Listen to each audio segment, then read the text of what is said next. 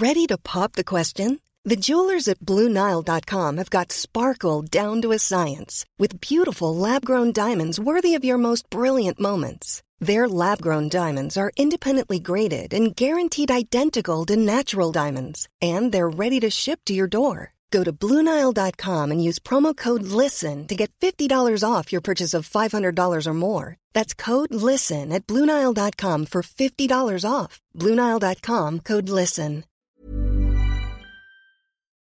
Chers auditeurs, Dear listeners, bonjour. welcome in Comme d'Archi Podcast Season 4 Saison 4, dans le monde fascinant des architectes. and in the architectural projects. Je suis Anne-Charlotte Deponte, passionnée d'architecture et docteur des universités en histoire de l'archi. I am one of the spokespersons of Anne Charlotte, who is a PhD in architecture history. Merci Thank you d'être avec moi aujourd'hui. to be with us today. Et And maintenant, now, lundi en français, place au talent. and Wednesday, let's talk projects. In English, of course.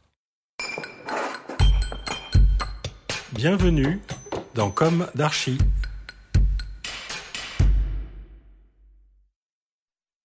Dear listeners, good morning. This is Esther on behalf of Anne Charlotte. It's good to meet you again in season 4 of Com d'Archi, episode 32. Let's start by presenting Sébastien Lost and his interesting field of investigation.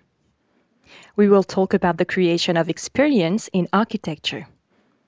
Of an architectural experience in particular, that of Rem Koolhaas's Villa Lemoine and we will see that these notions of experience and especially of experience creation are currently very present in digital design.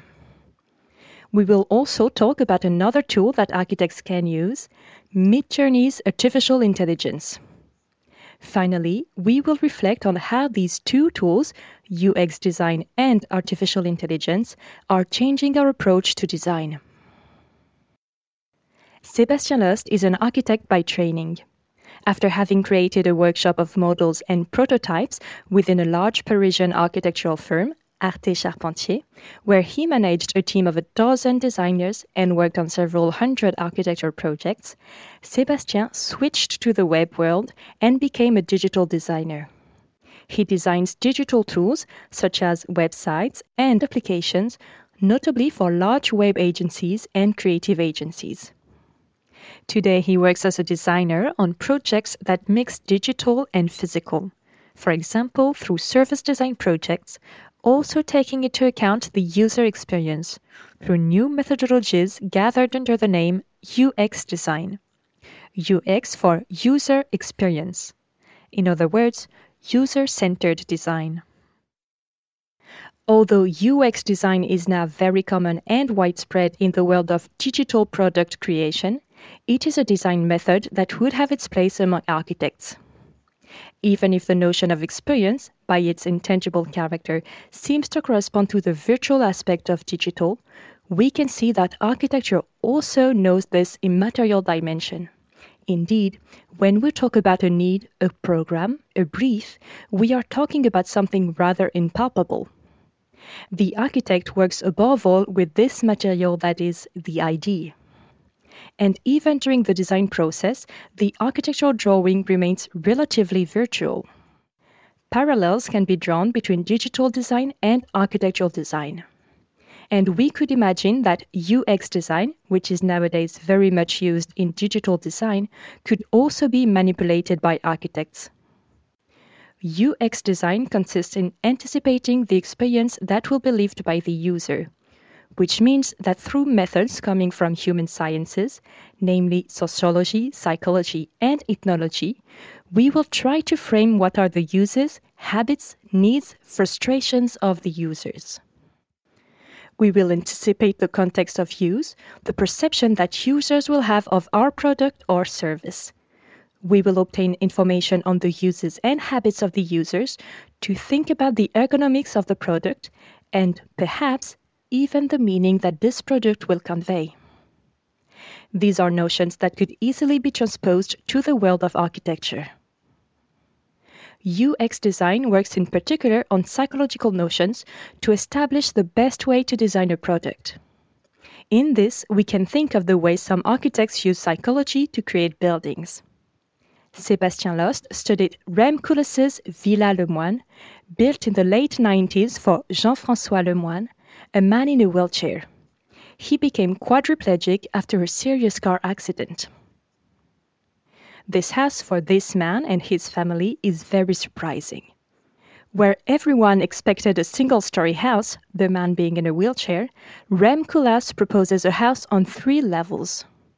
And this house is crossed by a platform, which is a mobile room, the office of the client. All other movements in the house are made complex and almost painful, reversing the balance of power. The house becomes the world of the man in the wheelchair, while for other people the house becomes unwelcoming. Moreover, the perception of the house is astonishing. It seems like a kind of levitation, an unstable balance, a kind of physical impossibility. A gigantic monolith seems to float in the air in an unstable balance. Yet there is a trick, like in a magic trick. To play with our perceptions, Koolhaas uses design processes based on our cognitive biases in order to show us an impossibility.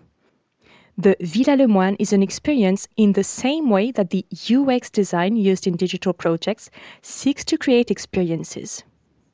We can see here the link that could exist between the methods used in digital and the effects developed in some architectural projects.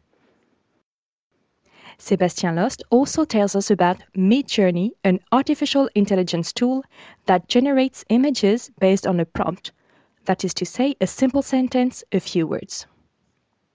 Each image is generated in less than a minute.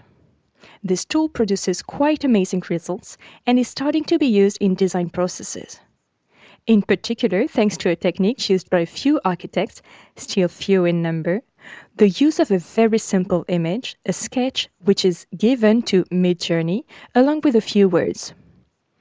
Thus, we could provide Midjourney with a simple sketch showing the template, the shape, the scale of a building, and add to it a sentence such as stone building in the manner of Zaha Hadid.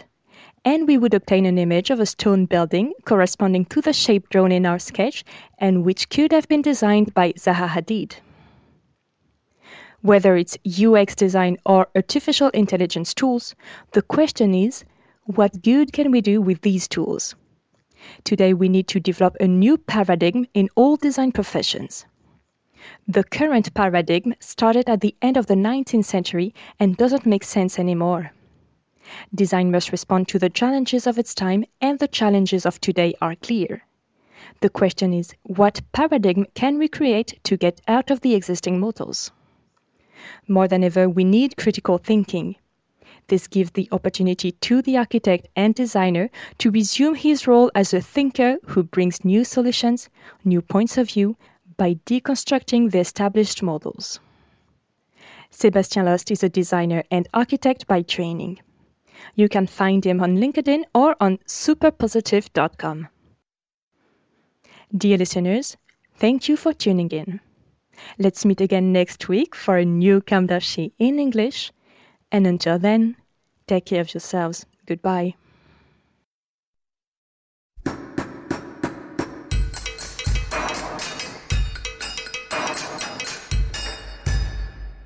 Thank you for listening. Thanks to Julien Rebours, sound engineer, who is collaborating with us today. Don't forget to tune in to our previews on Instagram at Comme Podcast. If you enjoy this podcast, don't hesitate to promote it by giving it five stars and a little comment on Apple Podcast or on your favorite podcast platform. And above all, subscribe to listen to all of our episodes for free. See you soon, and until then, take care of yourself. When you make decisions for your company, you look for the no brainers. And if you have a lot of mailing to do, stamps.com is the ultimate no brainer. It streamlines your processes to make your business more efficient, which makes you less busy. Mail checks, invoices, legal documents, and everything you need to keep your business running with stamps.com. Seamlessly connect with every major marketplace and shopping cart. Schedule package pickups and see your cheapest and fastest shipping options from different carriers with rates up to 89% off USPS and UPS rates. And with the stamps.com mobile app, you can take care of mailing and shipping wherever you are. Make the same no-brainer decision as over 1 million other businesses with stamps.com. Sign up with code program for a 4-week trial plus free postage and a free digital scale. No long-term commitments or contracts. That's stamps.com. Code program.